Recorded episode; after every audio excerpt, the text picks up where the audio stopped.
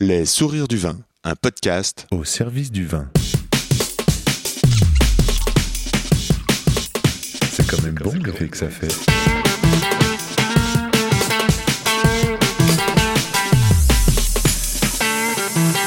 Attends, regarde, j'enregistre. Non, on fait silence.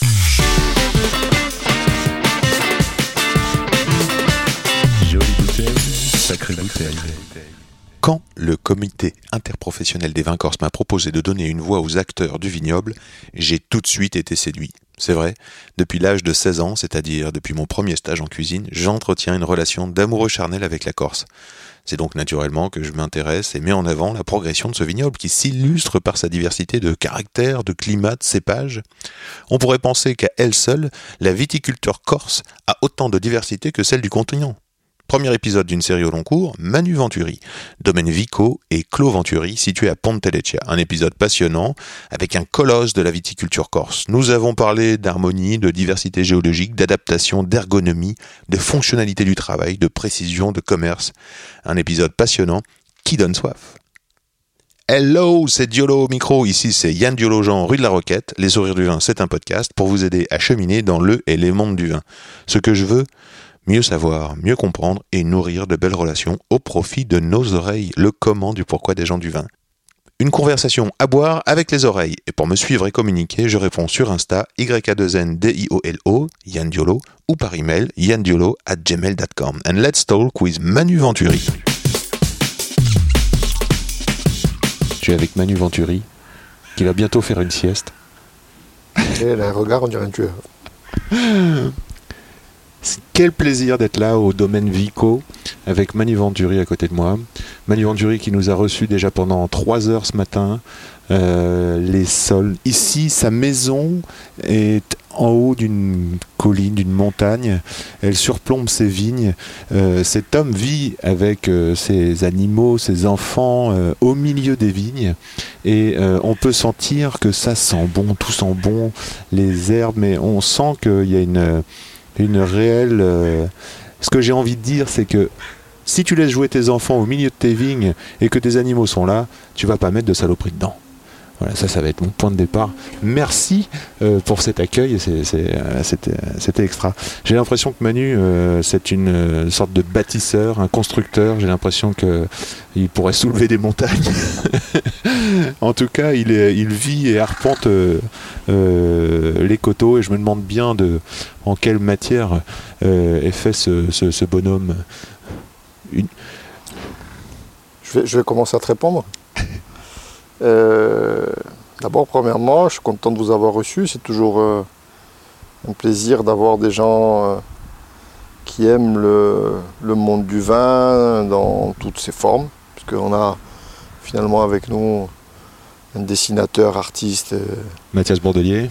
qui est, qui est pas dans le vin depuis longtemps, mais qui sent la passion déjà et qui s'est qui s'est immiscé en lui. Et Quelqu'un qui est plus du sérail comme toi. Et pour moi, c'est toujours plaisant d'avoir euh, bah, d'avoir des gens à qui, euh, à qui transmettre euh, une énergie, une énergie plutôt positive, parce qu'il faut qu'elle soit positive, malgré le fait que on soit confronté à des, à des périodes complexes en termes de changement climatique qui, qu'il ne faut pas sous-estimer. Euh, ben, il y a des ondes positives et des choses positives à retirer dans le monde du vin aujourd'hui. Voilà. Le partage, être des valeurs qu'on doit, doit conserver au centre de nos métiers. Et c'est grâce à elles qu'on continuera à avoir une certaine fluidité dans les relations qui, nous, qui nous lient. euh, sinon, le, monde du vin, on en parlait tout à l'heure, on avait une discussion en aparté là-dessus. Le monde du vin, avec tout ce qu'il apporte aujourd'hui de, de spéculation, de, de, de folie commerciale, etc., c'est pas, c'est pas, c'est pas quelque chose qui m'intéresse fondamentalement. Je préfère des relations simples qui sont basées sur, euh, sur des moments de partage et de- et d'émotion. on vend pas de, on sauve pas des vies, on fait juste du vin. Ça reste simple. Il faut le faire bien, avec passion, avec, euh, avec tout ce qu'on peut avoir comme, euh, comme énergie. Il faut être respectueux de notre environnement, parce que finalement, l'impact le plus important qu'on peut avoir, c'est celui-là. Même si on fait des mauvais vins et qu'on les laisse pour 50 ans, les gens ne les boiront pas, c'est pas finalement pas si grave.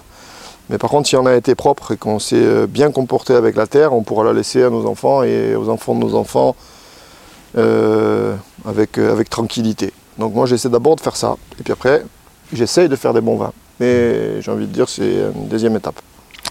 Ce que je retiens de ce matin, c'est quand même aussi cette recherche d'équilibre et d'harmonie constante. Je pense que si, si on est dans des espaces dans lesquels on se sent bien, dans lesquels on travaille euh, de manière apaisée, que ce soit dehors ou dedans d'ailleurs. On l'a vu aujourd'hui euh, dans les parcelles, on le voit à la cave. Ben, on, produit toujours du meilleur travail que si on est dans des endroits où on se sent mal, euh, contraint ou, ou- truc. Et, en fait, ça, c'est une vérité qui se prolonge jusque dans le vin. Un vin qui, qui est un peu euh, déstabilisé par trop d'alcool ou par euh, trop d'acidité ou par euh, truc, c'est souvent un manque d'harmonie globale dans sa construction dès le départ. Ça, c'est mon sentiment. Voilà. Donc j'attache beaucoup d'importance à l'harmonie globale de, de- des parcelles et voilà, il y en a certaines où tu es naturellement plus harmonieux que dans d'autres. hein. Mais c'est chouette cette harmonie parce qu'elle elle- va loin cette harmonie. On, bon, on a parlé des principes, on, on parlera euh, certainement de, de biodynamie et de, de mélange euh, animaux, euh, plantes euh, pour donner des vins. Mais ce qui m'a frappé tout à l'heure en rentrant dans le chai, c'est que l'harmonie, elle vient aussi des couleurs choisies. C'est-à-dire que sur les cuves béton, il va y avoir des bois, il va y avoir des verts. la cave, elle n'est pas toute noire et grise. Il y a une sorte de, de dynamisme qui frappe par la couleur. On parle de terroir, on parle de vin. Le vin, c'est aussi l'homme. Si on parle que de raisin, euh, par nature, euh, du raisin, quand il fermente, euh, il fait du vinaigre, il ne fait pas du vin. Donc pour faire du vin, il faut du raisin, le meilleur possible, mais il faut aussi des hommes. Et si les hommes, ben, comme tout à l'heure, sont dans une bonne position pour travailler, que quand ils travaillent, on est dans un endroit qui est chaleureux, qui est accueillant, des espaces qui sont aussi pensés pour les hommes, une cave, ça ne doit pas être juste un endroit fonctionnel pour mettre un tuyau, une pompe, ça doit être aussi un endroit fonctionnel pour les hommes.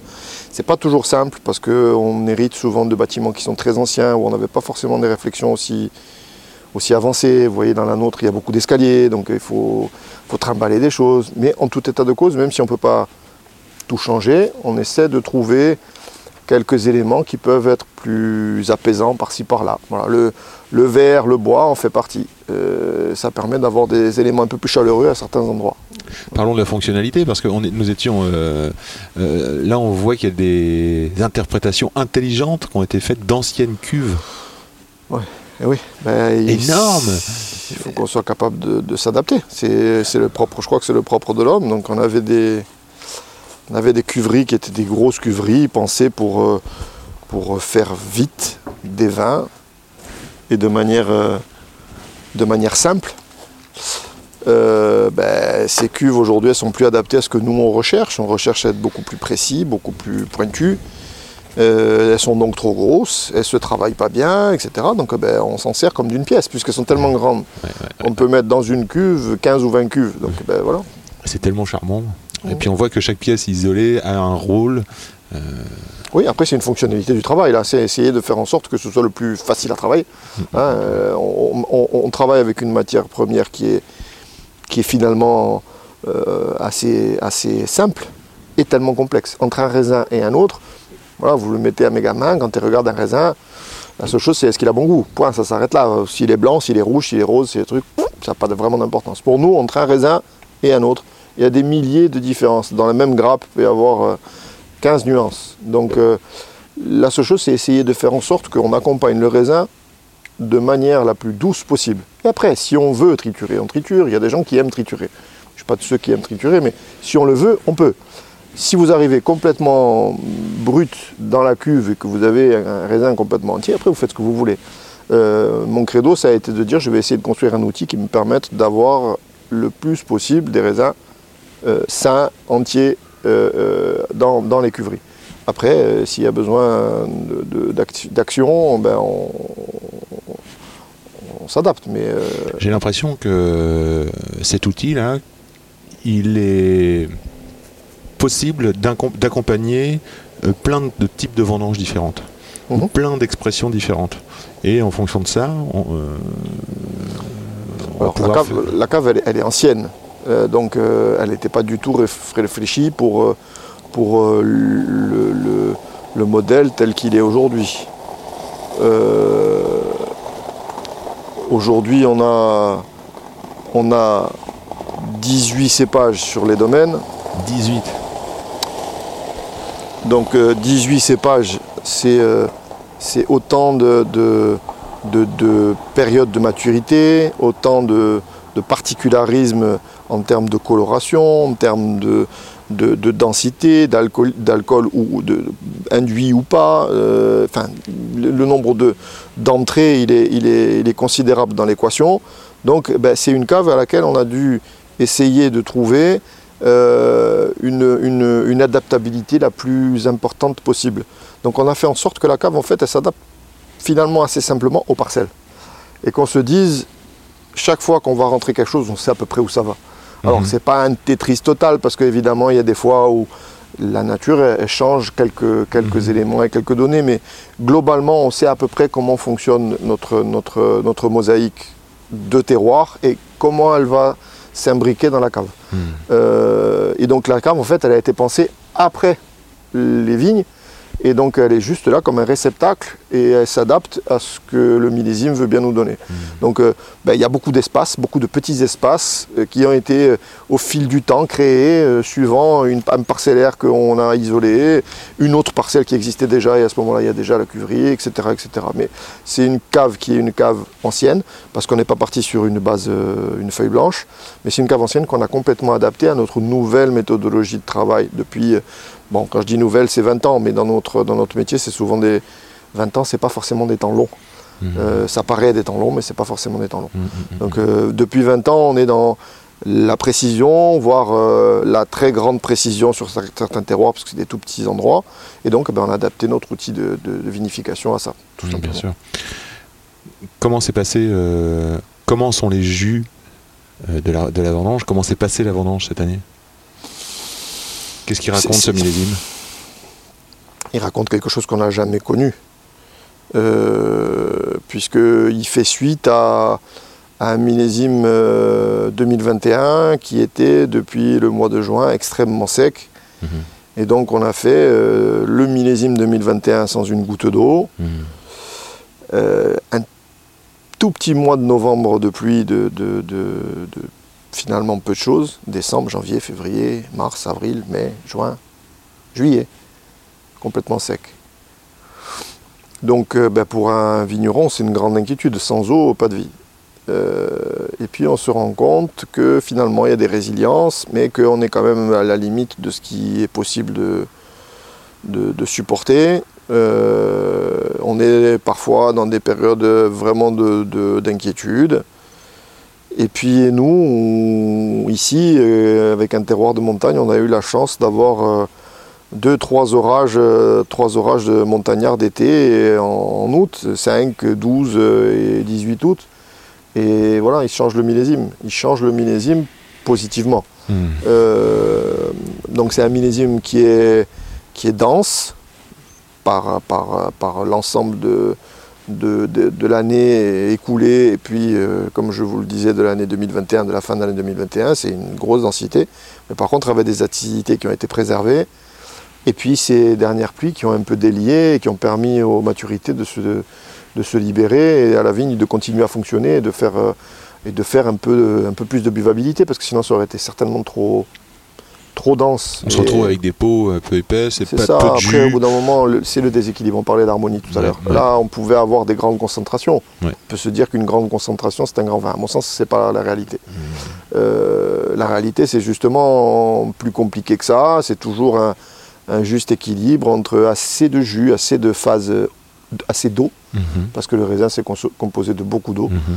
Euh, assez d'eau et, et- et- et d'éléments complexes pour venir euh, composer un ensemble qui soit justement harmonieux. Et on aurait pu avoir un millésime qui aurait été trop dense, trop concentré en matière tannique, en, en alcool, en, en tout, et passé en eau. Et là, on a eu cette chance d'avoir ce mois de ce mois de ce mois d'août qui a délayé un peu tout ça. Alors si puisqu'on parle de la montagne et du climat, euh, à quelle euh, altitude euh, nous trouvons-nous? Parce que il faut voir que ici on est dans un on est dans un climat qui serait presque euh, à juger continental finalement. Est-ce que est-ce que l'influence de la mer existe ici? Est-ce que peut-être avec le vent Non, non, on n'a pas? aucune influence maritime là. La mer, elle est au plus près de nous à 35 km. Ouais. Et euh, on est vraiment sur un climat qui a l'influence des sommets qui sont tout autour de nous. Qu'on les a relativement proches, plus ou moins proches suivant qu'on soit sur certaines ou d'autres parcelles. Euh, mais ils sont toujours là. C'est eux qui ont le plus grosse influence sur le vignoble et sur, euh, sur, euh, sur les événements qui, qui- qui arrivent sur notre vignoble. Donc l'été, ben, ça va être des phénomènes très, Très- euh, très euh, je dirais, soudains. Ça peut être un gros coup de grêle, ça peut être des gros orages, ça peut être Ouais. ces éléments-là qui sont aussi le fait de, de- de notre climatologie un peu différente. La température. Évidemment, ben, vous avez un climat qui est plus froid en hiver, Voilà. avec des températures négatives de manière très régulière. Et vous avez une température de nuit qui est toujours beaucoup plus froide que ce qu'on peut retrouver sur les zones côtières. Mais par contre, il fait très chaud la journée. Donc voilà, c'est des amplitudes thermiques très importantes. On est dans une, euh, une cuvette qui est, comme je le disais ce matin, la dépression centrale de la Corse. C'est un- une zone très atypique, très particulière. Et, et donne des vins qui ont ben, un style différent. hein. Après, à nous de nous adapter à ce style-là et de ne pas vouloir faire des surextractions parce que c'est pas l'endroit en Corse où on peut être le plus dense. Mm, mm, Euh, ben, dans le sud, ils ont plus de densité que nous. Euh, mais on peut avoir des équilibres qui sont tout à fait différents et une, une structure minérale qui est, euh, qui est indéniablement plus forte que dans la majorité d'autres vignobles. Quand tu dis densité, tu parles de densité de plantation? Non, je parle de densité de bouche, de, de densité de construction de, de vin, goût, de. Deux veines, euh, une veine de granit, Mhm, une veine de schiste, mhm. euh, des éboulis, Un chaos. un chaos, Mm. voilà, euh, une complexité euh, géologique, une diversité géologique incroyable, Mm. euh, des quartz, des. Alors, c'est euh, tout ça qu'on interprète finalement quand on rentre les vendanges, quand, quand, et, et avec la vision des vins, c'est ça? Bah, en fait, on, on- est sur euh,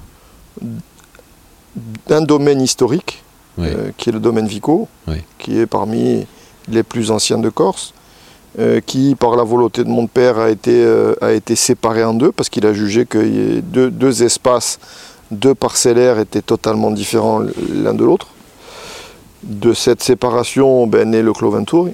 Euh, et sur l'ensemble des deux domaines aujourd'hui, on vinifie au même endroit.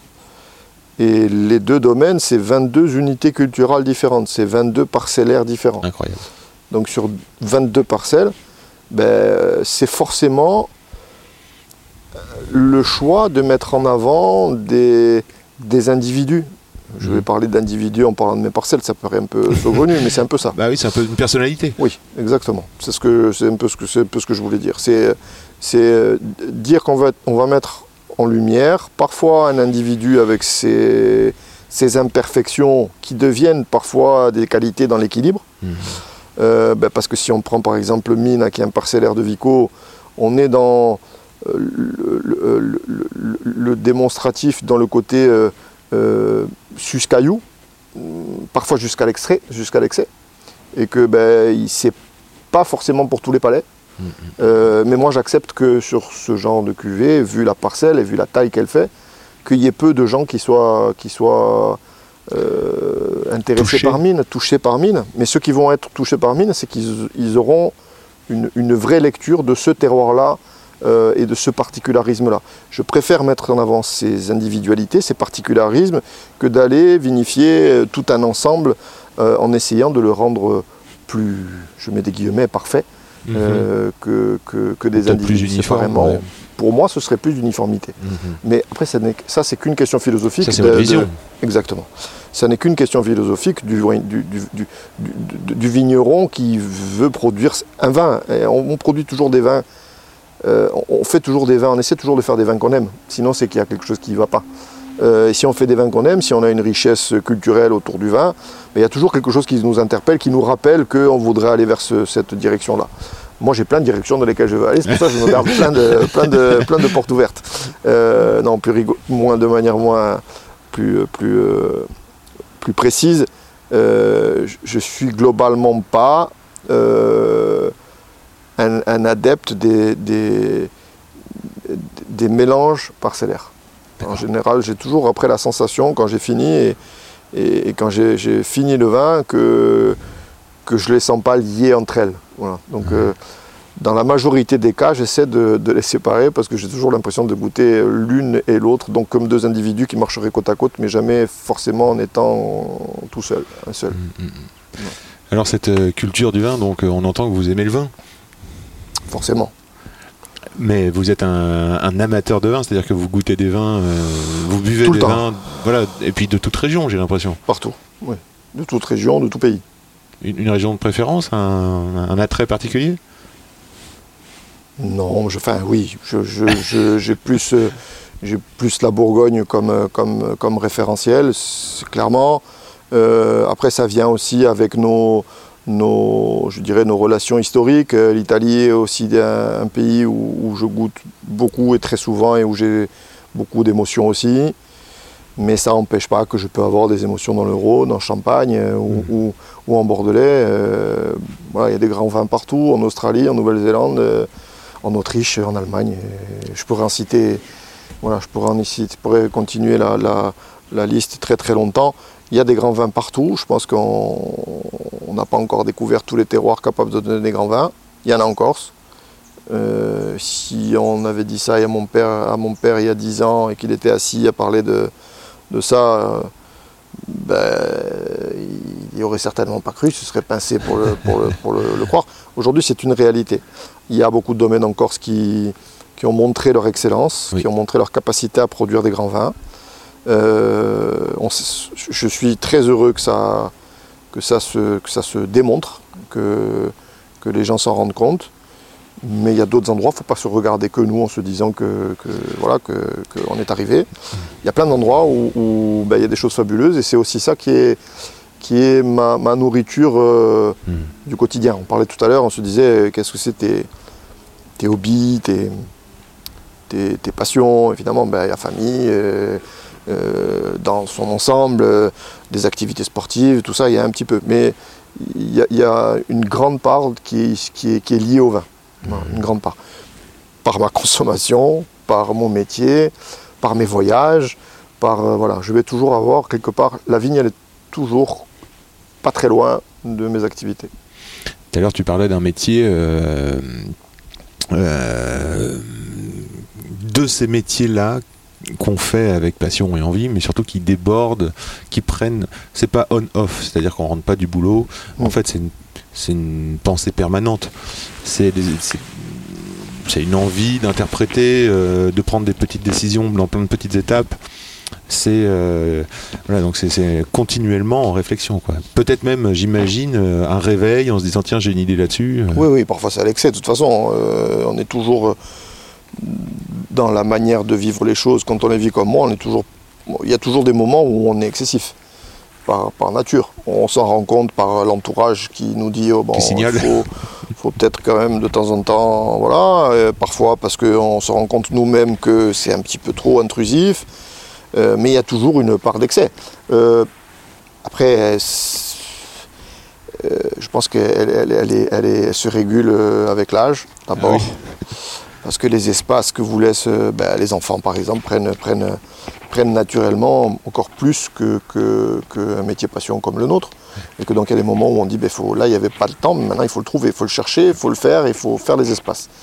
Donc les enfants, ils vous, vous obligent à ça. Euh, Oui, oui, et donc oui. on se rend compte aussi que ben, il faut être capable de, de regarder les choses avec un peu plus de hauteur, de déléguer, etc. Regarder les choses avec hauteur, c'est quelque chose qui a été... euh, on a vu tout à l'heure euh, Jacques Forest, qui est, qui est notre consultant en biodynamie, avec qui j'ai fait un long, chemin maintenant euh, sur le, do- le domaine en biodynamie. La première chose qu'il m'a appris, et une des choses que j'ai retenues avec le plus de force, c'est qu'à chaque fois que je l'amenais dans les vignes, on marchait ensemble. C'est quelqu'un qui a, qui aujourd'hui est assez âgé, mais qui était déjà euh, d'un âge plus- bien plus avancé que le mien. Et on marchait, je faisais voir les pieds un à un, dans les rangs, dans chaque rang, etc. Et à chaque fois, il semblait pas tout à fait euh, euh, valider ma, ma manière de faire. Et à chaque fois, on finissait la parcelle, il me disait Tu peux m'amener là-haut, tu peux m'amener là-haut. C'était toujours là-haut. Et, et puis un jour, il m'a dit Tu sais, à regarder de trop près, on ne voit pas toujours la réalité. Regarde tes parcelles de loin et de haut. Et tu verras si l'individu fonctionne ou pas.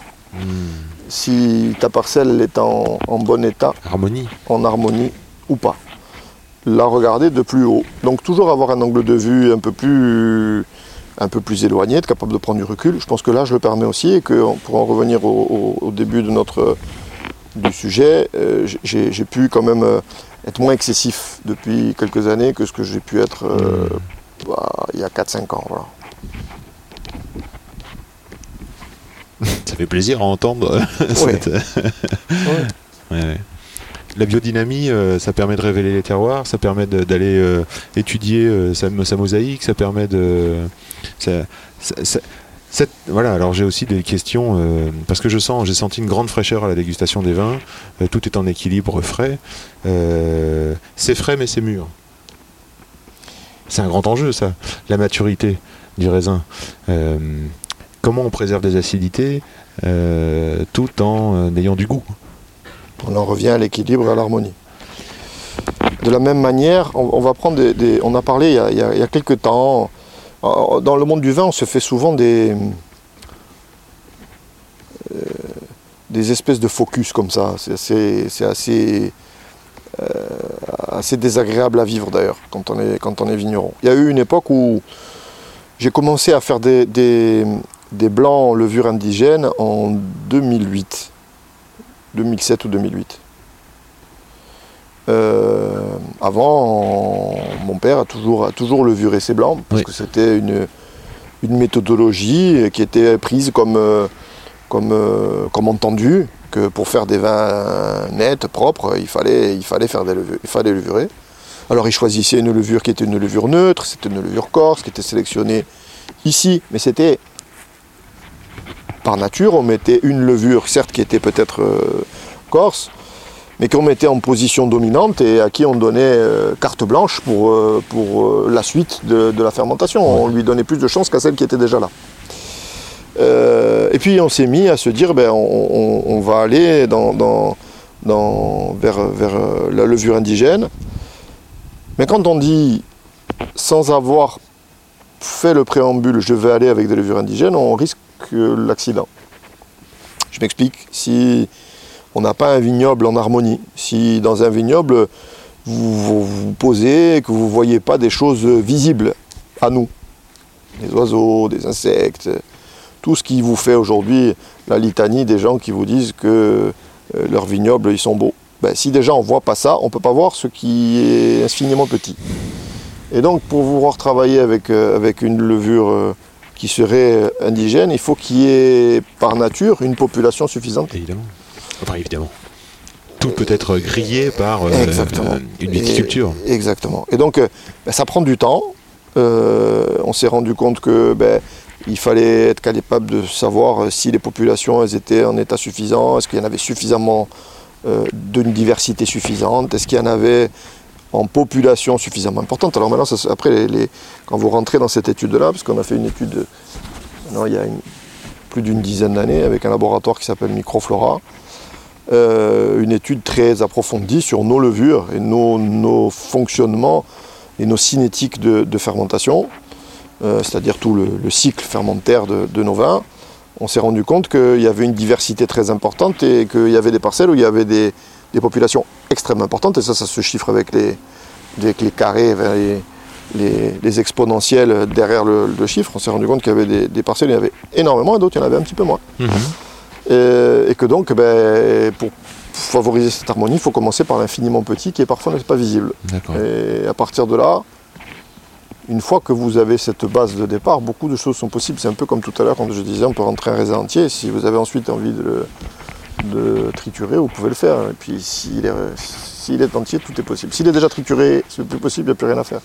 Et les vendanges, du coup, ça se passe comment? On, ré- on récolte le raisin euh, en caissette euh, en- On, fait très attention ou- On a plusieurs méthodes. Ouais. On a plusieurs méthodes, on a fait plusieurs choix sur, sur les vignobles. Donc il y a soit euh, la, la- la caisse de 25, euh, 25 kg environ. Ça, ça Euh, préserve bien les, ça préserve bien les. qui préserve assez bien, qui est un très bon modèle. Euh, il y a la caisse de 25 kg et le camion frigo. Ça, c'est euh, si vous avez euh, une parcelle qui a une taille euh, un peu importante et que ben, ça va durer un petit peu plus longtemps. Si vous avez une toute petite parcelle, comme on a vu ce matin dans les parcellaires comme Kiesaner, Kiesaner, hein, en une heure et demie de temps, la parcelle, elle, elle est sortie. Donc, ça, ça, avec les équipes qu'on a, ça va, ça va très très vite. Mais quand on a une parcelle un peu plus grosse, eh ben, il y a le camion frigo qui attend la, la- la vigne. Et ça, c'est de plus en plus prégnant parce que ben, les températures montent de plus en plus vite. Euh, ensuite, on a les palox, c'est-à-dire c'est on passe à 250 kg. Et là, c'est une mécanique qui permet d'aller euh, assez rapidement avec une qualité qui reste quand même très intéressante. Euh, à ce moment-là, on a les retourneurs avec les Clark. Donc la méthodologie, elle peut changer, mais euh, l'objectif, il est toujours euh, de- d'essayer de, rester le plus intègre possible. Euh, la seule, nous, la seule, la seule, le seul petit, petite digression qu'on va faire, c'est le travail des rosés d'entrée de gamme. Et le rosé d'entrée de gamme, on a deux parcelles, et donc ces parcelles-là, il faut qu'on les rentre très vite et la nuit. Et donc on travaille avec une machine, avec euh, le trieur, euh, un égreneur trieur, et qui nous permet de travailler de 1h du matin à 6h du matin. D'accord. Voilà. Donc ça rentre frais. Et on peut rentrer à des températures qui restent en deçà des 15, 14, 15 degrés. Mhm. Parce que sinon, ben, on est à des températures qui sont beaucoup trop élevées. Et malheureusement, ou heureusement, nous on s'extrait aujourd'hui un petit peu de ce marché. Donc il tend, il tend à se réduire. Aujourd'hui, le, le- le rosé, moi, c'est quelque chose sur lequel je milite encore. De la même manière qu'on a goûté tout à l'heure des liquoreux, je pense que la diversité dans le vin, elle a son importance. Ouais. Les rosés, les liquoreux, les rouges, les blancs, il n'y a pas d'opposition à faire et dire. euh, Combien de bouteilles vous produisez par an Alors, euh, euh, Clos Vintour, ici, c'est 130 000 et Domaine Vico, 250 à peu près. Donc, Et euh, aussi vous vinifiez un troisième. et on vinifie familialement une aventure de, de- historique de mon père avec son meilleur ami qui s'appelle Castello d'Alba et qui, là, est beaucoup plus petit, qui produit 12 000 bouteilles. Ah oui. Voilà. Ah oui, c'est tout. Oui, oui, c'est plus- c'est un, petit- c'est un petit vignoble de garage, mais euh, avec un bel avenir. J'entends souvent le mot euh, mon père. euh, est-ce qu'il y a eu une transmission? Est-ce que Oui, oui, oui, oui, il y a Et- une et transmission. de la même manière, est-ce que vos enfants, il y en a qui accrochent? C'est un peu jeune encore.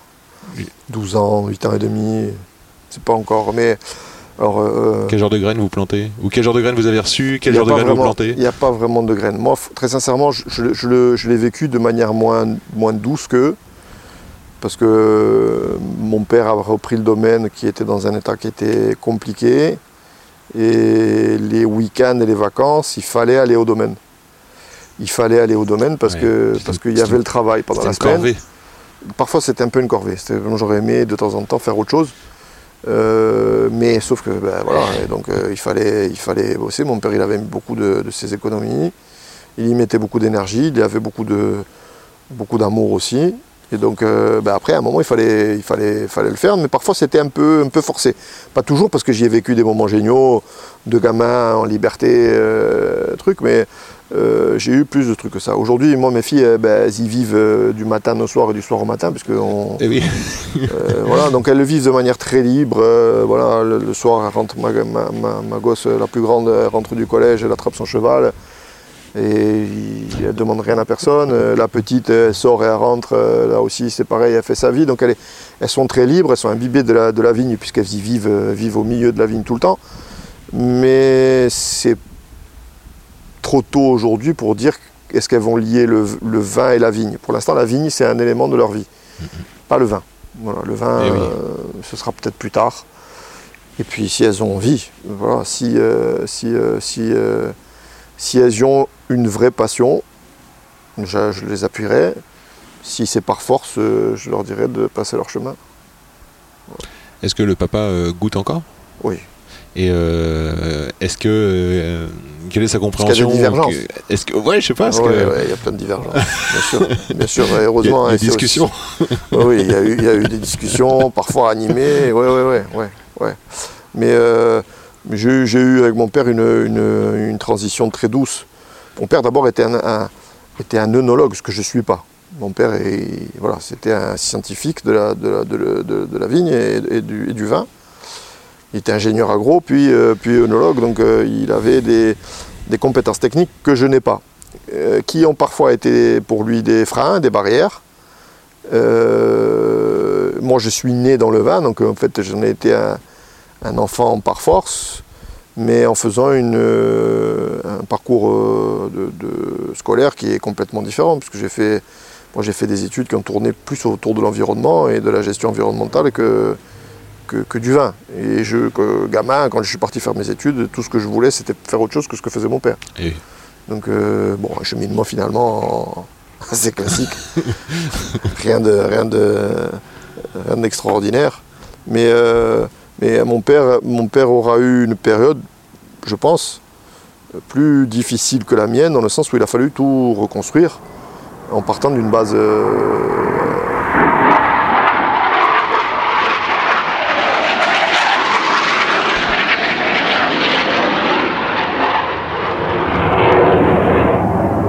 base de l'OTAN, ça. À force de les voir faire ça, si j'avais quelque chose, je leur tirais. Tu vois, si j'avais une pierre et que je pensais que je pouvais les attraper. Parce que c'est régulièrement comme ça. Ils passent très bas. Ça fait un bruit, c'est assourdissant. Bon. Euh, donc je disais, oui, la transition avec mon père, elle, était, elle était douce.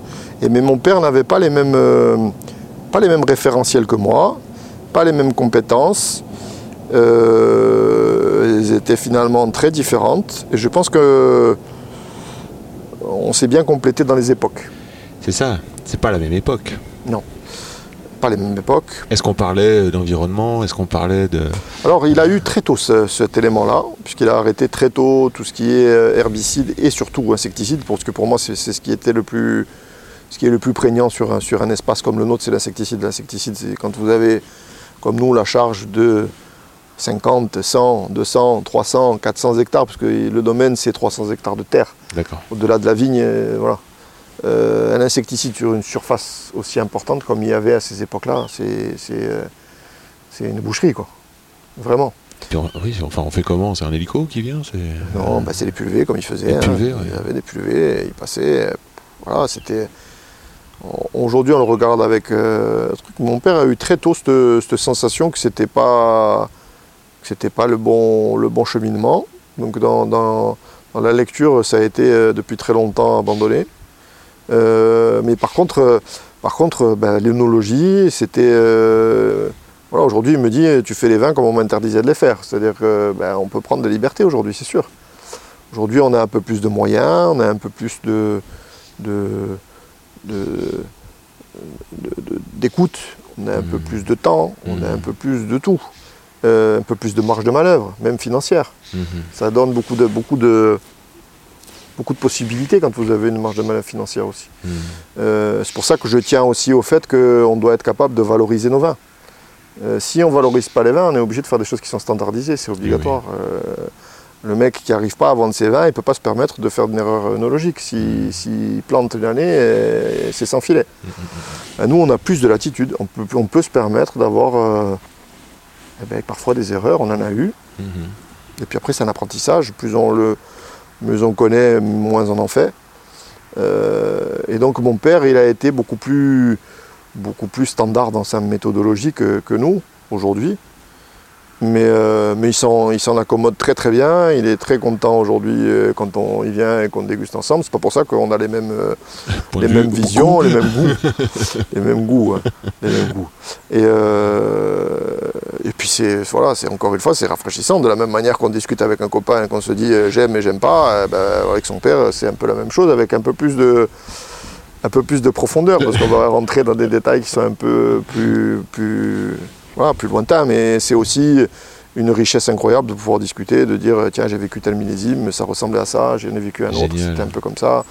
Voilà, euh, donc euh, c'est une non, c'est moi, pour moi c'est une transition qui s'est passée de manière très, euh, très douce et tranquille. Mhm, super. Vous dites euh, valoriser euh, les vins, c'est la condition d'avoir une latitude de marge de manœuvre. Comment on s'y prend pour euh, aller vers la qualité, et aller vers la valorisation Comment on fait pour augmenter ses tarifs? Comment on fait pour, pour dire? Parce que c'est euh, c'est euh, c'est quelque chose qui, qui, qui- qui est dur à oser quand même. Alors, ça se fait pas d'abord en, en- en un jour. hein. Euh, le cheminement, euh, mon père me dit, il a encore, je vais lui faire un référentiel.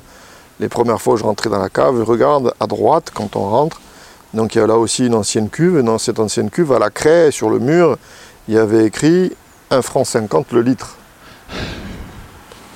Et 1 franc 50 le litre, euh, c'était le référentiel qui lui permettait de savoir que ben, les choses n'avaient pas, pas toujours été roses. Euh, donc on part de très très très loin. hein, on part de très loin. Et petit à petit, on a cheminé, on a fait des choses qui ont été valorisées. La qualité, évidemment, a changé. On a mis de plus en plus euh, d'éléments bout à bout pour arriver à un résultat qui soit plus, de plus en plus qualitatif. Euh, ensuite, il y a parfois des, des éléments de chance, euh, parce que ben, ça peut être un alignement euh, qui n'est pas que l'alignement d'un domaine qui réussit, c'est aussi une région qui se projette vers l'avant. Eh oui. C'est un focus et une lumière qui est mise à un moment et qui change un petit peu la donne. Et ça, ça se voit un peu dans toutes les régions. hein, qu'on parle de l'Italie dans le Barolo ou de la Bourgogne dans les grandes appellations, c'est qu'il y a un moment où un focus est mis et ensuite c'est un effet d'entraînement. Euh, ben, nous, on a fait ce cheminement. Aujourd'hui, on reste, et je m'y attache beaucoup avec plusieurs gammes et, des gammes qui restent très accessibles jusqu'à des vins qui aujourd'hui, pour la Corse, sont parmi les plus chers. Et je juge encore là que la Corse est loin d'être, euh, d'être, euh, je dirais, avec un rapport qualité-prix qui est euh, insuffisant. Je pense qu'aujourd'hui, les plus grandes cuvées de Corse, elles peuvent être consommées à des prix qui restent cohérents. Euh, et là, on, on se projette sur. En comparant à la Bourgogne, puisqu'on l'a cité, On se projette. Moi, j'ai eu souvent cette discussion et je dis souvent aux, aux amateurs de vin euh, faites votre top 10, pas le mien, Mm, mm, le mm, vôtre. mm. Faites votre top 10 de chacune des régions de France, voire même élargissez à l'Espagne ou à l'Italie, Mhm. À euh, à l'Allemagne, à les l'Allemagne. rapports qualité-prix sont énormes. à l'Allemagne. Euh, et une fois que vous avez fait ça, vous regardez euh, quels sont les prix moyens que vous avez. Vous allez avoir beaucoup de surprises. Il y a des choses où vous allez vous dire putain, c'est si cher que ça dans les 10 meilleurs que je, que je voyais dans telle région.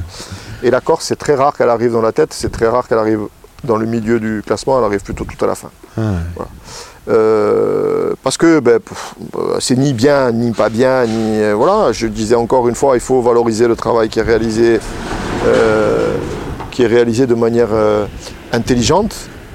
Je pense qu'aujourd'hui, on a les moyens ben, de valoriser nos vins. Quand on a besoin d'augmenter nos prix parce qu'il y a eu des charges qui ont été supplémentaires et qui se sont faites, on, le fait. Les transitions qu'on a fait nous au domaine sur les troupeaux dans les vignes, des gens qui s'en occupent, les ruchers, euh, euh, les chevaux, euh, les, poulaillers, les vaches, tout ce, tout ce qui, qui, qui est euh, composant de cette harmonie et de cet équilibre dont on a parlé, mais qui n'est pas directement valorisable dans le vin. Euh, parce que quand on vend euh, 500 pots de miel, euh, ça ne représente rien à l'échelle d'un domaine. mhm, De la même manière que 300 litres d'huile d'olive, ça ne représente pas grand-chose. Euh, par contre, l'ensemble vient composer un, un équilibre général, un, un ensemble qui est capable de produire des vins meilleurs. Euh, et donc ça coûte plus cher. C'est une évidence, ça coûte plus cher. Euh, on, on accepte cette règle du jeu, il ne faut pas que ça devienne hors de propos. Et c'est dans cette, euh, dans cette euh, discussion qu'on avait aussi tout à l'heure par rapport à, à- à certaines cuvées qui peuvent devenir euh, un peu spéculatives, où les gens, ce, truc, ça nous arrivait pas ça aussi, et puis ça arrive sur la Corse aussi d'avoir aussi quelques cuvées euh, comme ça qui, qui deviennent spéculatives. Il ne faut pas que ce soit comme ça, il ne faut pas que ce soit hors de propos. Euh, il, faut, il faut juste que ce soit, que ce soit cohérent par rapport à, des coûts de production, éventuellement des recherches de baisse de rendement. Si vous dites bah, demain matin, mon ma parcelle, elle est capable de faire des bons vins ou des grands vins à 15 hecto-hectares, c'est pas la même chose que si elle est capable d'en faire à 30 hecto-hectares. Ça fait deux fois plus ou deux fois moins. C'est. Et par nature, ben, donc, on va trouver des équilibres, chacun devra les trouver. Euh, mais ce n'est pas une recette écrite pour revenir au, au- au fondement de notre, de notre question. Euh, Est-ce qu'il y a une recette pour arriver à valoriser son travail? Malheureusement, non. Mon père a souffert beaucoup plus de- que moi de ça. Euh, mon père a beaucoup bataillé sur les prix, longtemps, euh, comme l'ensemble de la Corse d'ailleurs, hein, à ce moment-là. Euh, Aujourd'hui, voilà, il a beaucoup bataillé sur les prix, il a beaucoup eu de, confrontations pour arriver à avoir ses marges et arriver à faire fonctionner le système. Aujourd'hui, on est moins dans cette lecture-là. Elle a toujours son importance, elle doit toujours avoir son importance. Un client, il préfère évidemment avoir euh, à acheter moins cher la même chose, ce qui est légitime. Et Mmh. puis c'est le rôle de tout le gestionnaire en face de moi, client, de dire ben moi si je peux l'avoir un peu moins cher, c'est- Ceci dit, ça existe d'acheter pour le prix. Tout à fait. Et, Ah, la difficulté c'est cher, ça. donc ça va être très ça. quali. Exactement. Donc je vais aimer parce Trouver- que. euh, Exactement. Trouver euh, euh, le juste équilibre, encore une fois, c'est- pas quelque chose qui se décrète. C'est quelque chose qui arrive par le travail et en même temps par, par- parfois par l'alignement des planètes, euh, la région qui est mise en valeur, euh, des- des- des- d'autres producteurs qui travaillent bien. Je crois toujours à ça. hein. J'ai toujours l'impression, en, en beaucoup d'endroits et en Corse, on fait pas fait pas exception à ça. hein. Moi, quand mon voisin fait très bon, je suis très content. Super. Voilà. L'effet d'entraînement dont vous parliez. Bien sûr. Et- L'effet de groupe. Exactement. Exactement. Vous avez, euh, J'ai aimé aussi ce, ce midi quand vous aviez parlé d'un tempérament de vigneron, parce que vous, vous êtes fait d'un bois spécial, d'un bois d'entrepreneur, d'un bois euh, qui va, qui, qui va oser euh, et qui va avoir la vision et qui va développer ça. Mais euh, vous avez parlé de ce vigneron euh, qui pourrait très bien euh, se satisfaire de faire un vin, on va dire joyeux, suffisant, Mhm. euh, et d'aller à la pêche. donc il faut aussi savoir. C'est aussi un art de vivre finalement d'être vigneron. Parce que souvent on a des petits. Moi, je, dis, je, je- je regarde dans l'entourage de- des gens qui font mon métier. J'ai des gens avec qui j'ai des relations amicales, euh, qui prennent pas le métier par le même bout que moi, euh, qui sont très heureux dans leur vie euh, et qui font des vins dont je me régale. Ils sont pas dans la profondeur euh, que j'aurais pu aller chercher, mais quand on parle de ça de manière très libre ensemble, ils, ils sont sûrs d'avoir raison, et moi je suis sûr d'avoir raison. Mais la seule chose qui vaille, c'est que eux ils sont heureux dans ce qu'ils font, et moi je suis heureux dans ce que je fais. Et donc c'est pour ça. ça que, euh, au bout, euh, je disais tout à l'heure, un vigneron qui fait quelque chose qu'il aime et qui est heureux de la vie qu'il a, ben, il fera toujours des meilleurs vins que quelqu'un qu'on contraint. Et Il y a eu pas mal de contraintes. Euh, c'est- un débat qu'on peut élargir, hein, euh, d'un mal-être, d'un certain nombre de, de choses. Euh, faire du vin aujourd'hui, euh, c'est un métier un peu comme les cuisiniers où, où votre métier, votre boulot, il est chaque année jaugé avec des notations. Mhm. C'est jamais euh, tout à fait neutre. hein. Euh, pour, pour personne, se dire qu'on va avoir un jugement qui est porté sur son travail avec une notation, c'est toujours quelque chose d'un peu. Ça me rappelle le système co- scolaire, non? Mais c'est un peu ça. Euh, c'est un peu, c'est un peu, un peu être à l'école, sauf qu'on n'a pas de prof, que c'est beaucoup plus subjectif, que voilà, c'est assez compliqué. On va pas changer le, le, monde du vin aujourd'hui. Il est organisé de cette manière-là, mais il faut, il faut aussi se dire que euh, il y, a- il y a des gens qui vivent, euh, qui vivent le, la vie de l'autre euh, de manière euh, un peu plus difficile. Euh, je pense que, je pense que voilà, ça aussi, ça peut être une contrainte qui rend les vins moins bons, parfois. Est-ce que quand on est jeune et qu'on a envie de devenir vigneron, on peut s'installer en Corse? On peut s'installer en Corse? Je vois. Est-ce que euh, c'est un. Par que. exemple, si on vient d'ailleurs, Bah, c'est pas trop ma question de vient d'ailleurs. C'est, surtout, est-ce qu'on jeune, voilà, jeune, je veux devenir vigneron? ah ben ça c'est sûr, on peut y répondre euh, clairement, puisque c'est, le- c'est le cas aujourd'hui. Il y a plein de jeunes vignerons qui se sont installés. Donc, c'est, c'est euh, une non. vie qui peut. Qui... Oh, il n'y a pas de question là. Faut y aller. ah, ils y sont déjà. Les jeunes, Oh, oui. ils y sont déjà, ils y sont déjà, ils s'installent, euh, ils, ils font. euh, Il y, a, y a une nouvelle génération de vignerons qui suit, euh, euh, qui suit ma génération et, ils, font, ils font les choses avec leur, avec leur énergie, avec. voilà, chaque, chaque, chaque génération apporte une pierre différente à l'édifice. Ouais. Non, non, ils y sont déjà. Il n'y a pas de.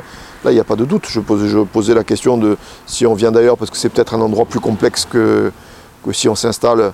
Euh, je dirais, en, Bourgogne où il y a plein de référentiels. C'est vrai que s'installer en Corse, c'est quelque chose qui serait plus, difficile, plus des cépages différents, euh, des manières de, faire et, de- vivre de manière différente. La Corse, c'est un peu un mix hein, entre, des compétences euh, viticoles et œnologiques issues de la tradition française euh, et une histoire euh, viticole euh, profondément liée à la Méditerranée, à l'Italie, plus qu'à la France. Euh, on a finalement l'histoire viticole, elle est plus venue des Grecs, des Italiens, des Mhm. Phéniciens. Mhm. Il y a très peu d'échanges. La Corse, elle n'est pas peuplée, elle est pas peuplée de, de- de Chardonnay ou de Merlot. C'était pas, c'était pas historiquement, c'était pas le flux. Le flux, il venait plus Et méditerranéen. bien sûr, bien sûr, bien sûr, il est remonté comme ça. De toute façon, même exactement. historiquement, euh, dans Marseille, le Exactement, Rhône, exactement. Et puis la Bourgogne, euh, ouais, ouais, c'est- ça, ça fonctionne comme ça. Et euh, on a très peu parlé de cépages, et je vous ferai pas beaucoup parler de cépages, mais euh, quels sont les, les cépages blancs? Et ça va être euh, l'heure de mon cours de langue, parce que j'ai du mal à prononcer les, cépages. Euh, donc on a euh, le Vermentino. qu'on qu'on- Ouais. Comment vous le dites, vous, Vermentino? Vermentino. Et on a aussi... euh, Vermentino, Malvasie à Dicours, c'est, euh, puisque le Vermentino est une Malvoisie particulière, Malvasie de Corse. D'ailleurs, on peut se dire euh, dans la sémantique aujourd'hui que euh, plein de sous-familles de la Malvoisie sont appelées Vermentino, Roll, euh, euh, etc. C'est pas tout à fait la réalité. La réalité, c'est vraiment la famille des Malvoisies est, est- est assez diverse. Et en Corse, serait plutôt ça, mais c'est difficile à. Son on- côté variétal, c'est quoi Ses goûts Ses marqueurs et c'est assez particulier parce qu'en fait, euh, elle est capable d'être multiforme. Euh, c'est ce que je, pour ça que je la lie à des cépages, à, à des grands cépages. Quand les grands cépages, ils ont, ils ont cette capacité à, à être qualitatifs sur plein de terroirs différents. Et donc, euh, le Vermentino est capable d'être tour à tour euh, sur les agrumes, tour à tour sur euh, le côté exotique, tour à tour sur euh, la verveine juste en infusion, sur les herbes fraîchement coupées Mmh. il peut avoir un champ aromatique extrêmement large. Et ça, c'est le sol C'est le sol qui révèle ça? Le sol, la climatologie de l'endroit, son terroir. Ouais. Parce qu'après, il y a aussi, il y a aussi sa- son, son, son- L'interprétation. Dans l'interprétation, je mets là, je mettais plus le- le- en avant le, le- son, son- son microcosme de Ah oui. fermentation. Mhm. Euh, si on utilise, euh, bah, par exemple ici, Eh lorsque, oui. Parce que tout à l'heure, on était dans les, dans les plantes et dans les herbes, vous disiez, bah tiens, cette, cette plante-là, euh, l'immortelle ou la marjolaine, je sais plus, Mmh, euh, l'année, putain, ouais. euh, ou le inul, l'inul, ouais. voilà, faut pas qu'il y en ait trop parce que ça Ouais. imprègne ouais. dans le raisin. Donc, donc c'est ça ce dont on parle là. Donc l'environnement, L'environnement. euh. Visible et invisible. Là, encore une ça. fois, visible et invisible. Il y a ce qu'on voit, et il y a autant de choses qu'on voit euh, que de petits, que de choses qu'on ne voit pas. Et là, ça tient à la biodynamie. On va revenir à cet élément biodynamique. Se rendre compte que euh, la biodynamie, elle nous permet de nous rattacher au sol. On a assez longtemps oublié euh, que le sol est un élément extrêmement complexe. On a voulu le résumer à quelques petits apports par-ci, par-là, parfois allez, un peu de chaud, euh, un, un amendement, un peu de bord, un peu de magnésium, un peu de ci, un peu de là. Mais finalement, même quand on les met tous ensemble, tout ce qu'il devait être mis dans, dans, dans ces apports euh, qui permettaient de tenir euh, une vigne de manière euh, la plus efficace possible, ça faisait qu'une petite dizaine de molécules, une petite quinzaine peut-être. Et finalement, quand on se rend compte des- de la complexité des échanges qu'il y a dans le sous-sol, Mhm. On se dit que finalement c'est extrêmement prétentieux de notre part que de vouloir les réduire à si peu. Mais on l'a fait sur le corps humain aussi, donc euh, de se dire que euh, voilà, on- la science, elle a énormément de bons. Il faut pas être, euh, il faut pas être régressif. Euh, elle a énormément, énormément de bons. Mais parfois, il y a des choses qui sont plus difficiles à expliquer que ce qu'on est capable d'expliquer. Il ne faut pas les expliquer à tout prix. Voilà. Il faut essayer de les prendre pour ce qu'elles sont. Pour l'instant, peut-être qu'un jour, ben, des générations futures seront plus capables que nous de trouver des explications aux interactions. Aujourd'hui, il y en a tellement. Quand on regarde certains sols et certains fonctionnements, il y a des choses qu'on n'est toujours pas capable de vraiment expliquer. Mhm. Euh, on parle aujourd'hui beaucoup de choses, de phénomènes euh, qui, qui- qui parlent à tout le monde. hein. de dire, euh, tu comprends, un arbre et un arbre, ils ont été capables de se parler. Ça paraît fabuleux, extraordinaire et, et incroyable. Pourtant, c'est une réalité qui est indéniable et que tous les gens qui sont des paysans truc sont capables d'enregistrer et de voir qu'il ben, y a des adaptations du végétal euh, qui sont différentes de, de- l'animal, mais qui, qui existent quand même. Et, euh, et nous, ben, les biodynamistes, ont cette lecture-là de se dire qu'il faut rattacher le sous-sol à, l'élément végétal et à l'aérien, et que ce- cet élément, dans, sa dans son prolongement avec l'élément astral, va avoir quand même énormément d'influence, de la même manière que ben, on nous a regardé longtemps en disant les astres vont avoir une- un effet sur vous, alors que les gens qui nous le disaient se rendaient, se rendaient au bar le matin en disant Putain, cette nuit, j'ai pas bien dormi, ça doit être la lune. voilà. C'est- c'est- pour moi, tout ça, c'est toutes des choses qui sont, euh, qui sont liées à l'observation. La biodynamie nous entraîne plus vers l'observation, ça c'est une certitude. Fait en sorte que les gens soient plus. euh, que les vignerons soient plus attentifs à ce qui les entoure. C'est peut-être pour ça aussi qu'il y a parfois plus de réussite. Mais euh, c'est pas une relation directe en disant c'est bio donc c'est meilleur, c'est biodynamique donc c'est meilleur, c'est nature donc c'est meilleur. J'aime pas cette, cette- cette espèce de, de, de- Segmentation. de segmentation qui, qui, qui, à mon sens, n'a pas de, qui a pas de fondement. Hmm. Alors ça fait déjà un petit moment qu'on parle. euh, Je vais vous poser encore quelques questions euh, plutôt rigolotes ou personnelles. Euh, je vais d'abord regarder vos chaussures. Voilà, des chaussures de sportifs. Mm. J'entends le grondement. ouais, sportif. Ouais, Elles sont stylées quand même, hein. Comme dirait mon fils de, de c'est- 10 ans. C'est des chaussures de, de, de, vie- de vieux ados. Ah, voilà, c'est ça, c'est bien dit. Donc on est en présence d'une Nike Air, Ouais. euh, blanche, plutôt blanche, mais quand même euh, noire et grise, avec un orange flashy. euh, Ben, c'est une, c'est une Air Max 90. Voilà, du meilleur effet. C'est, c'est, c'est notre jeunesse. Quoi.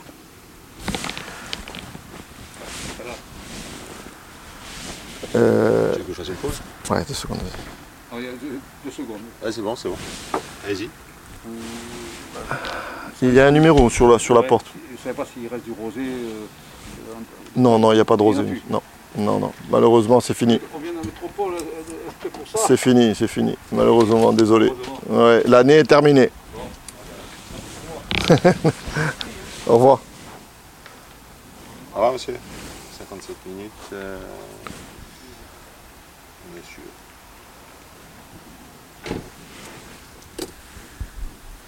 Donc les Air Max. Et donc les Air Max. Ah ouais, donc euh, est-ce que, euh, Manu, vous avez euh, une odeur préférée? En général, elle est en cuisine. Ouais. Euh, en général, elle est en cuisine, mais en fait, c'est pas une odeur préférée, c'est des odeurs préférées parce que je pourrais pas les, je pourrais pas les hiérarchiser. Je vais les donner comme ça un peu en foule. Euh, ça va être l'odeur d'un plateau de fruits de mer. ça va être l'odeur de, de- de langoustine mise sur le feu. Ça va être euh, l'odeur des champignons à la saison. Euh, girolles ou cèpe ou orange. Euh, ça va être l'odeur d'une belle viande euh, juste posée à griller. Il y en a plein. Ça va être l'odeur, ben, on en a parlé tout à l'heure, euh, d'un assaisonnement d'une salade avec la népita. Ah, ou- ou- ou voilà, mais ça va être toujours des choses qui tournent autour de ça. Et ensuite, c'est venu par, c'est venu par ricochet, mais je me suis souvent rendu compte qu'après euh, après avoir longtemps eu une phase euh, euh, de dégustation des vins plus par la bouche que par le nez. J'ai jamais eu trop l'œil. Mon père a beaucoup eu l'œil- l'œil, depuis toujours. Il est déjà très attaché à la couleur. D'accord. J'en suis assez détaché. D'accord. Euh, pour moi, elle n'a pas forcément de, elle n'a pas forcément de- une grande importance. Elle n'a, elle n'en a même pas. Euh, par contre, j'ai beaucoup plus souvent été attaché à avoir une belle bouche. Je pouvais faire fi d'un nez. Euh, aujourd'hui, les nez m'intéressent Ouais. presque autant que la bouche. D'accord. Une belle Et- bouche, c'est quoi? Ben, une belle bouche, c'était une construction d'abord. C'était euh, une dynamique, une profondeur, euh, une bouche qui s'allonge, qui est, qui est sapide, qui donne, qui donne envie d'y revenir. Voilà, c'est toujours, parce que bah, il faut les deux. Mais euh, j'étais parfois avec, euh, avec une grande satisfaction sur, sur des vins qui, qui avaient un, un nez un peu, un peu plus austère. Et aujourd'hui, j'apprécie quand même les nez euh, un peu plus exubérants, qui parlent un petit peu plus. Et, euh, et je me rattache souvent euh, dans les nez à cette, euh, à cette, euh, cet environnement de cuisine. Euh, parfois même de pâtisserie. Hmm. J'aime bien la manière dont, euh, dont vous déhiérarchisez les, les odeurs préférées, on va dire, les arômes, Mm. la complexité. De la même manière que tout à l'heure, vous avez parlé de non-hiérarchisation des vins pour proposer plutôt des vins de moment Mm. et des moments de vin. Mm. C'est une belle idée, ça. Ça me plaît. Mais je, je pense qu'on on passe, on, on a tous euh, une bouteille, des bouteilles, pour certains plein de bouteilles, qui nous ont donné de grandes émotions. Je vais commencer déjà par là. Euh, on en a tous regoûté en ayant moins d'émotions Oui. sur la même bouteille. Donc le moment déjà par nature sur la même bouteille, même si on peut imaginer que ben, dans les bouteilles il y a quelques différences d'une bouteille à l'autre, mais le moment, la personne avec qui vous êtes, euh, le timing, qu'est-ce que vous buvez, qu'est-ce que vous mangez, qu'est-ce que vous avez bu avant, qu'est-ce que, qu'est-ce que vous avez comme environnement, on compte évidemment sur euh, la dégustation de la bouteille dans l'instant. Ça c'est un premier postulat auquel euh, tout- toute personne qui goûte régulièrement du vin répond par l'affirmative.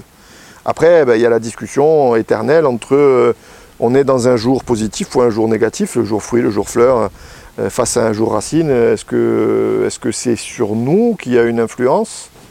Est-ce que c'est sur le vin qui a une influence? Ben, Quand on se rend compte et qu'on fouille un peu ça, parce que ça m'a intéressé, on s'est rendu compte que les individus ne réagissaient pas tous de la même manière. C'est- On se met à 10, ben, il y a des jours où on va mal goûter, on va tout mal goûter, nous. Et puis des jours où la personne à côté de vous, elle, elle goûte tout bien. donc euh, euh, voilà, donc ça c'est un premier, un, premier, un premier élément. Donc euh, ben, on peut avoir une discussion sur, la- sur cette, cette base-là. Et puis après, dans, moi dans, dans, dans ma gamme de vins, et, et c'est une vérité je pense pour, pour tous les domaines, on ne peut pas avoir que des grands. Quand je mets grand, je mets là aussi des guillemets parce que pour moi tout terroir euh, peut être grand par l'utilisation qu'on en fait. Euh, on ne peut pas avoir que des grands terroirs, que des terroirs qui sortent de l'ordinaire, qui ont des particularismes, comme je le disais tout à l'heure, en mettant en exergue euh, vraiment une qualité particulière, etc. Il y a des terroirs qui sont euh, plus dans, qui s'effacent un petit peu plus, qui vont donner un peu plus de, de- de jus, qui vont être euh, un peu plus sur un fruit peut-être un peu plus simple, mais qui est plus facile à comprendre dans l'instant.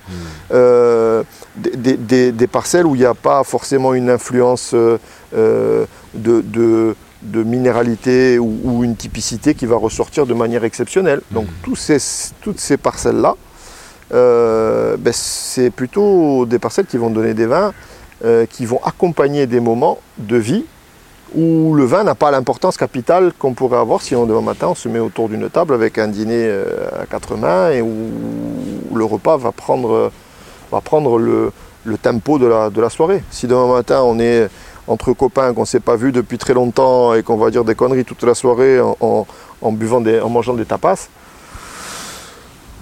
euh, le vin, il va passer de manière secondaire. Il sera là, il faut qu'il soit un compagnon agréable, que les tanins nous, nous tapent pas dans la bouche, qu'il puisse durer un petit peu, euh, qu'il y ait de la fluidité, qu'il soit désaltérant, qu'on ait du fruit. Et on ne va pas lui demander d'avoir la profondeur et, et- et- et la dynamique et la minéralité, le truc, parce qu'à ce moment-là, on s'en fout. Ouais. Voilà. Euh, par contre, si demain matin, ben, il y a un pote qui me dit, ben, voilà, j'ai j'ai des langoustines magnifiques, euh, comme on m'a amené il n'y a pas très longtemps, euh, on va cuisiner ça et on va réfléchir à comment on va la cuisiner. Là, on peut disserter pendant 10 minutes. Ben, la bouteille, on va la réfléchir en se disant, on va la mettre avec ça. Et l'ensemble qu'on va composer, ben, le vin il va être au centre de cet ensemble euh, et donc ben, il va falloir qu'on puisse disserter, qu'on puisse parler de lui, qu'il ait une densité suffisante pour qu'il accompagne le plat, etc. etc., etc. Donc euh, ben, c'est pas forcément la même parcelle, on le disait tout à l'heure, c'est un peu ce qui est, euh, qui est, qui est génial, c'est que parfois euh, ben, une parcelle qui fait des très grands vins, elle n'est pas forcément adaptée à un, moment de, à un autre moment de vin qui serait plus adapté à une parcelle qui serait peut-être un peu moins qualitative, entre guillemets, euh, mais qui, elle, serait bien adaptée au moment qu'on vit. Voilà. Donc euh, plutôt vin de moment, euh, moment de vin, euh, cette adéquation-là, elle est assez, pour moi assez juste et beaucoup moins que de dire euh, je vais hiérarchiser des crus, je vais hiérarchiser d'ailleurs quand on regarde la hiérarchisation des crus, même quand on le prend euh, dans les endroits où il y a cette hiérarchie-là, entre un grand vigneron sur une petite appellation et un mauvais vigneron sur une grande appellation, ben, le choix il est vite fait. Donc, euh, voilà. Donc, euh, hiérarchie, c'est, là aussi, c'est mettre, euh, mettre un cadre là où il n'est pas nécessaire d'en avoir. quoi. Quel est le pouvoir magique du vin? Lier les gens. Lier des gens, euh, leur permettre de, d'avoir une part d'échange, une première base de- d'échange et de discussion pour, euh, bah, pour fonder une relation, quelle qu'elle soit. Le vin, ça doit d'abord être ça. Est-ce que euh, vous avez un message d'espoir ou un coup de gueule à donner euh, euh, Quelque chose ou une valeur que vous portez euh, vraiment très haut, que vous auriez envie de partager? Euh, bah, c'est- c'est celle qui est au centre de, de- du, du- du- du quotidien euh, de, mon métier. On en a parlé tout à l'heure. euh, euh, c'est être attentif à, notre terre. Nous, en Corse, on n'a pas ensemble toujours être, être un peu, je sais pas, on, nous dit euh, fier ou je sais pas, c'est pas vraiment, c'est pas vraiment la manière dont je, dont j'appréhende les choses, mais je pense qu'en tant qu'Ilien, euh, on a la notion de où notre terre s'arrête. Lorsqu'on arrive à la mer, c'est plus chez nous. C'est les gens qui vivent sur les îles, ils ont cette sensation-là que les autres n'ont pas. Si demain matin je viens de Franche-Comté ou de Rhône-Alpes, il y a un moment où je traverse, je suis plus chez moi, mais je ne le sais pas vraiment. Donc euh, la frontière, elle est toujours très floue. Chez nous, elle est très facile à délimiter, et donc on se rend tous compte que ben, notre territoire est petit. Et, euh, et on- donc on a peut-être une lecture un peu plus puissante euh, du respect de la terre, euh, de ce que les ancêtres ont dû faire euh, parfois pour, pour, pour la maintenir et, du respect qu'on lui doit. Et donc ben, cette lutte environnementale que j'ai, c'est peut-être celle qui est la plus aujourd'hui la plus importante pour, pour notre culture en Corse, pour notre terre à tous, de manière plus large. Voilà, Merci Manu. De rien. Merci à vous. C'est quand même bon l'effet que ça fait. Merci, merci, chers auditeurs, chers amis, d'avoir écouté jusque-là. Pour nous défendre, nous faire connaître, faites tourner, dites-le, faites-le savoir que ça existe ce podcast. Ça nourrit, ça renforce, ça nous fait plaisir aussi. Merci Felipe Musica pour le son, merci encore Manu Venturi. À bientôt.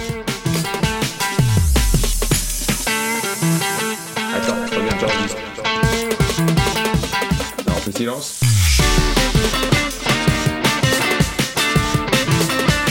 Jolie bouteille, sacrée bouteille.